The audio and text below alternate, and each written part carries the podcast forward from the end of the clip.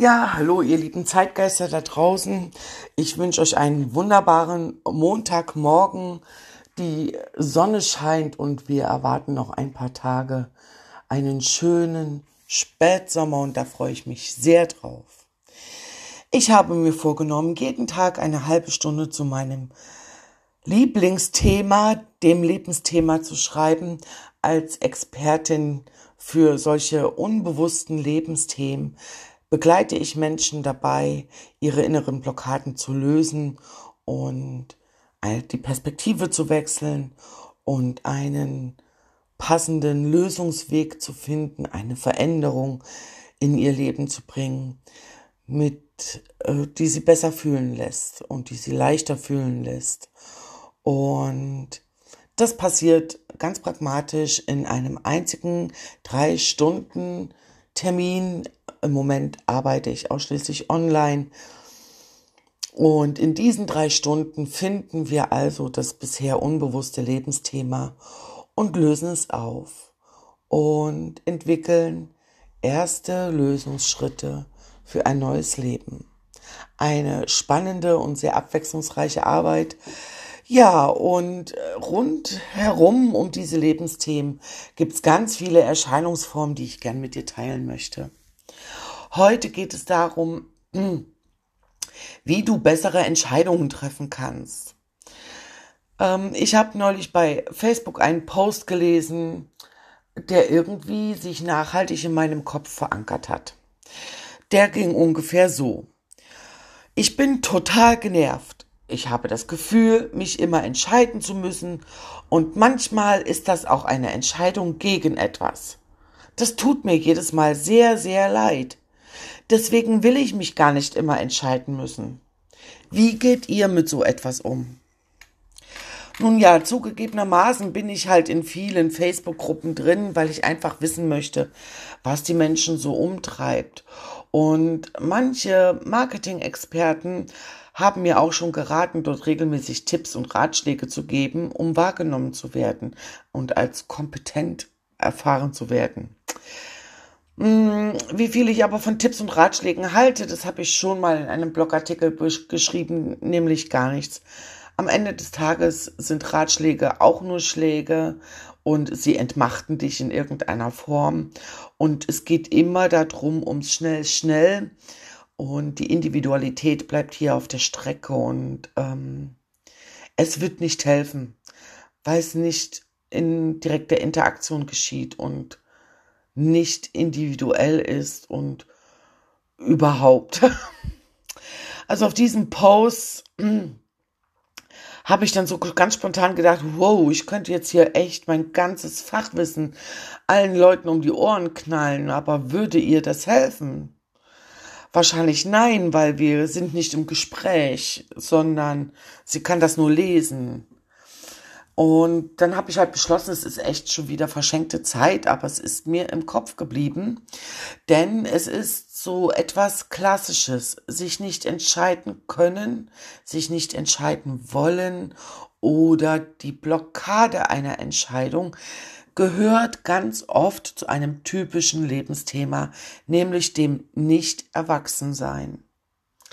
Und manchmal oder zu Beginn der Arbeit mit den Lebensthemen habe ich mich erschrocken, kann man wirklich so sagen, wie viele Menschen nicht wirklich losgelöst von ihrem Elternhaus sind. Auch nicht mit Anfang 50. Und erst da zeigt sich das auf unbewusste Art und Weise und es rumort in der Psyche desjenigen.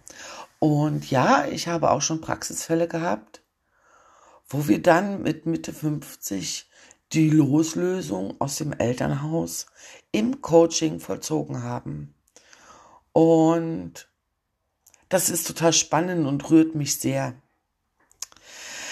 Naja, also dieses nicht entscheiden können oder wollen oder äh, auch müde sein, etwas zu entscheiden, das kenne ich echt aus meinem alten Leben. Also ich muss ja echt irgendwie alles entscheiden.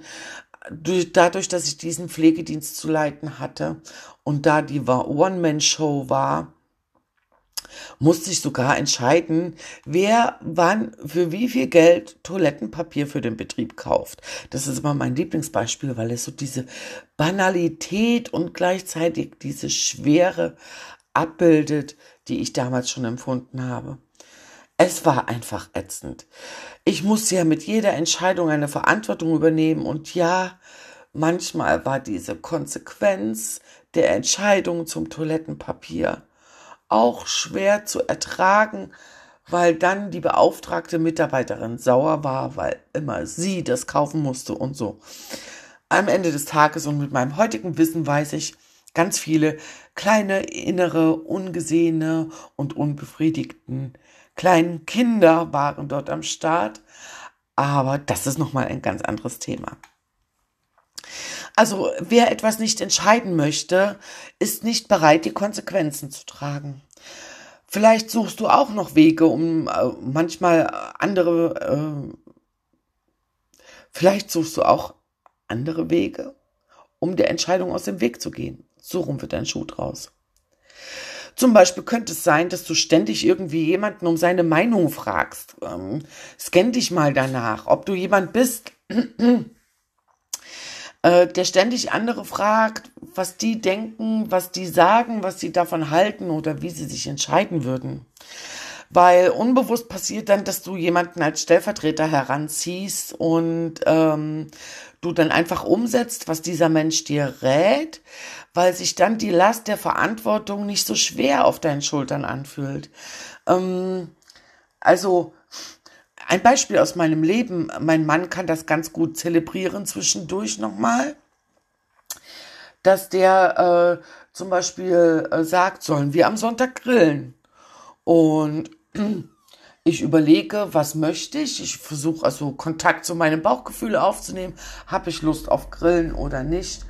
Ähm, und ähm, sage dann aber, teile meine Entscheidung gar nicht mit, weil ich frage dann, auf was willst du denn? Nee, nee, nee, nee. Also, ne, solche Situationen. Also, wenn jemand so gar nicht bereit ist, rauszukommen mit seiner Meinung und immer andere dafür braucht, uh, um sich dann sicherer zu fühlen. Also solche Verhaltensweisen bringen dich nur halt keinen Meter weiter und wenn es ganz doof läuft, stürzt es dich in einen Konflikt. Nämlich genau dann, wenn du ähm, die Konsequenzen äh, für diese Entscheidung tragen musst oder wenn du für diese Entscheidung gerade stehen musst. Dann sagt dir nämlich deine Psyche, ich glaube, du spinnst, das hast du gar nicht selber entschieden, das gehört gar nicht zu dir. Und dein Verstand sagt, Alter, mit gehangen, mit gefangen, da musst du jetzt durch. Also dann tobt in dir ein Konflikt und glaub mir, Freude, Glück und Leichtigkeit im Leben sehen echt anders aus. Ja, und äh, wir müssen uns ständig entscheiden, das stimmt, ähm, weil es uns einfach die Orientierung in unserem Leben gibt und die Welt ein bisschen überschaubarer macht. Und ähm, es geht nicht immer, wenn ich von Entscheidungen spreche, über Entscheidungen, soll ich mein Haus renovieren oder nicht, sondern es geht manchmal um ganz banale Sachen, scheinbar banale Sachen auch. Und so werd dir mal bewusst, dass du am Tag zwischen 20.000 und 36.000 Entscheidungen triffst. Das bedeutet, wenn du acht Stunden schläfst, hast du noch 16 Stunden Zeit, Entscheidungen zu treffen. Und das bedeutet, dass du dich aller drei Sekunden für oder gegen etwas entscheidest. Überleg mal, was für eine Leistung du da vollbringst, so jeden Tag. Ja, und was macht es dir eigentlich so schwer, auch so kleine Entscheidungen im Alltag zu treffen? Äh, ja, das kann schon sein und das beobachte ich auch ganz viel. Ähm, es fehlt den Menschen die Verbindung zu ihrem Bauchgefühl.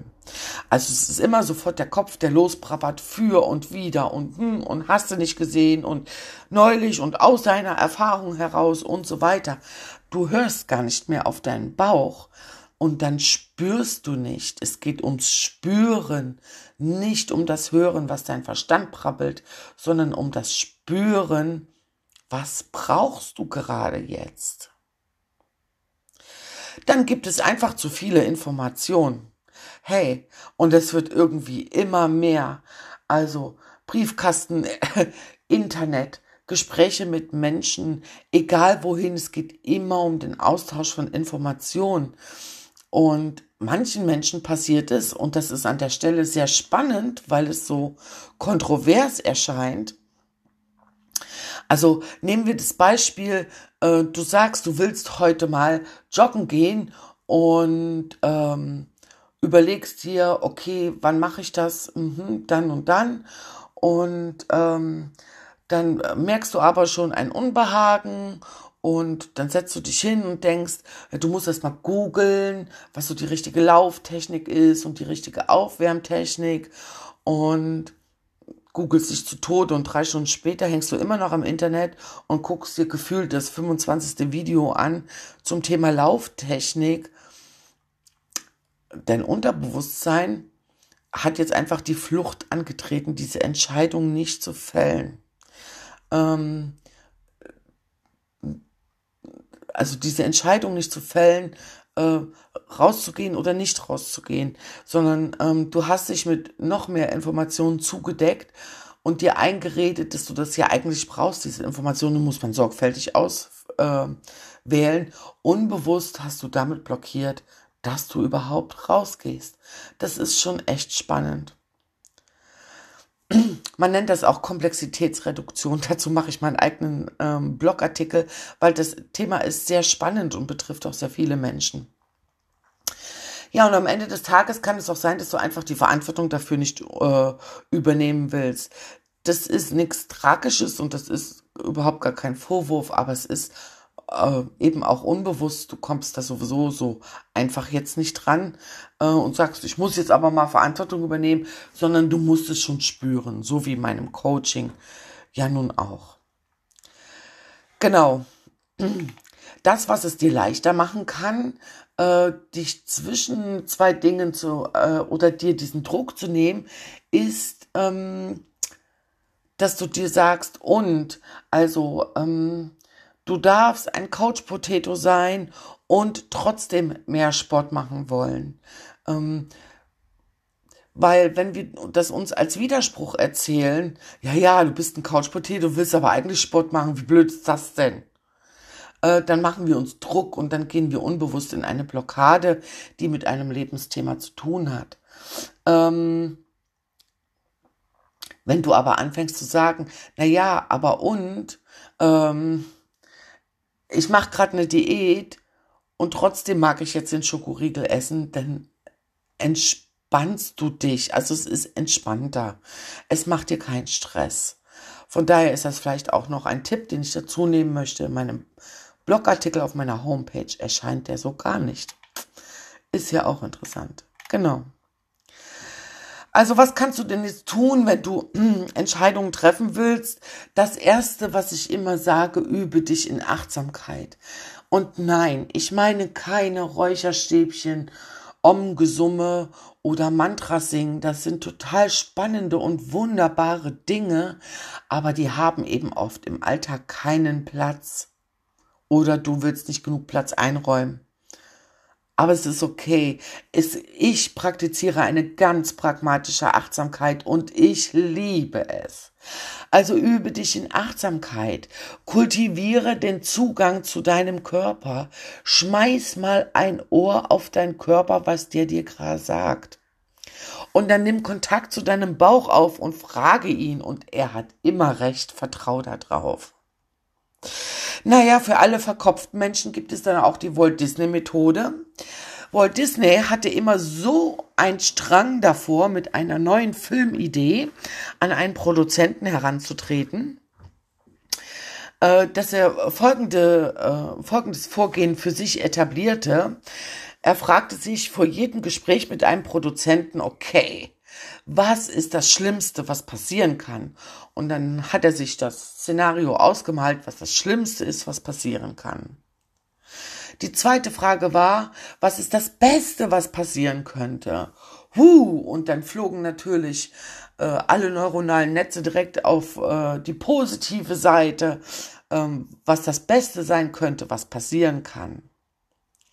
Und die dritte Frage war dann, okay, und was ist das Wahrscheinlichste, was passieren wird? Und das relativiert ja beide Seiten. Aber äh, der Effekt dieser Methode ist, dass du dich gedanklich und wenn es gut läuft, auch emotional schon mit allen drei Zuständen auseinandergesetzt hast und deswegen einfach auch nicht mehr überrascht bist, egal welche Version eintritt. Also es ist eine ganz schöne, nette Taktik. Das klassische Pro und Contra aufschreiben hat auch schon vielen geholfen. Ähm, ich kenne auch Menschen, ähm, die viel mit, äh, mit dem systemischen Familienstellen und so zu tun haben, die sagen, äh, wenn du et etwas entscheiden musst als entweder oder, dann schreib das entweder auf einen Zettel und das oder auf einen anderen und dann leg sie verdeckt auf den Boden und stell dich abwechselnd auf diese Blätter und spüre, was in dir ist und dann entscheide dich. Ähm, das habe ich auch schon mal gemacht und das war sogar auch wirksam, aber ich gehe davon aus, dass in meiner mh, hm, Zuhörerschaft nicht so viele Spiris unterwegs sind. Von daher ist das auch nur am Rande mal erwähnt. Genau. Und dann kennst du das, dass so ganz viele Stimmen in dir toben. Ähm, ja, aber äh, aber zuerst die Arbeit, dann das Vergnügen oder ähm, ja, ich würde mir mehr Zeit mit dir wünschen, aber eigentlich habe ich jetzt gerade was ganz anderes geplant, das ist jetzt aber doof. Also es sind viele Stimmen, die da Einfluss auf deine Entscheidung nehmen können. Das sind alles innere Anteile von dir und äh, da gibt es vielleicht den perfekten äh, Anteil in dir, der jetzt da eine perfekte Entscheidung will. Und dann gibt es diesen fürsorglichen Anteil in dir, der sagt, na ja, aber deine Arbeit, dein Leben darf nicht nur aus Arbeit bestehen, sondern du musst auch mal Freizeit haben. Solche Dinge. Also schau dir alle äh, Anteile an. Du kannst sie dir auch aufschreiben was sagen die? Und dann sieh, dass sie alle dir etwas Gutes tun wollen dass sie dich alle in irgendeiner Form beschützen wollen. Und dann setzt du dich als Persönlichkeit, als Über-Ich auf einen Thron und spiel den Kaiser, die Kaiserin und triff von dort die Entscheidung. Du dominierst dein Leben, nicht deine Anteile. Den kannst du gerne zuhören, weil sie dich eben beschützen sei dankbar dafür, dass es sie gibt. Aber die Entscheidung triffst du. Und wenn du das nicht kannst, ist das ein weiterer, an, ähm, ein weiterer Blick darauf, dass es sich um das Lebensthema nicht Erwachsensein handeln könnte. Über diese Methode mit den inneren Anteilen schreibe ich auch noch mal extra was. Da kommt auch noch mal was raus. Ähm, ich muss mich da noch ein bisschen sortieren, wie ich das am besten jemand außerhalb der Fachwelt gut erklären kann, dass das auch versteht und dass du auch was davon hast. Okay. Also wenn sowas allerdings nicht ausschalten, äh, nicht, nicht äh, ausreicht, um deine Unentschiedenheit irgendwie aufzulösen, dann kann es eben sein, dass du nicht vollständig von deinen Eltern gelöst bist und du einfach noch nicht deinen eigenständigen Platz im Leben eingenommen hast. Das können wir in einem drei Stunden Intensivcoaching auflösen. Also wir lösen dort die Blockade auf und äh, ich führe dich in so eine Achtsamkeit hinein, so dass du die Lösung sogar körperlich erfahrbar hast. Und das ist wichtig, um überhaupt Veränderungen einzuleiten. Und ähm, wir entstricken, gerade beim Thema Erwachsenwerden, entstricken wir oft nochmal das, was dich noch ans Elternhaus gebunden hielt. Und ähm, so dass du ab da dann lernen kannst, äh, deinen eigenständigen Platz einzunehmen. Etwas so Wundervolles, wie ich finde. In diesem Sinne, danke fürs Zuhören bis hierhin. Wenn du Fragen hast, nimm halt gern Kontakt mit mir auf. Du findest mich auch bei Facebook oder im Internet unter www.tapetenwechsel-coaching.de. Abonniere gern diesen Podcast.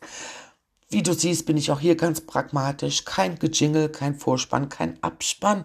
Ich brabbel einfach drauf los und es macht mir unendliche Freude. In diesem Sinne eine bewusste, entscheidungsfreudige Lebenszeit und bis zum nächsten Mal, sagt deine Annette. Tschüss.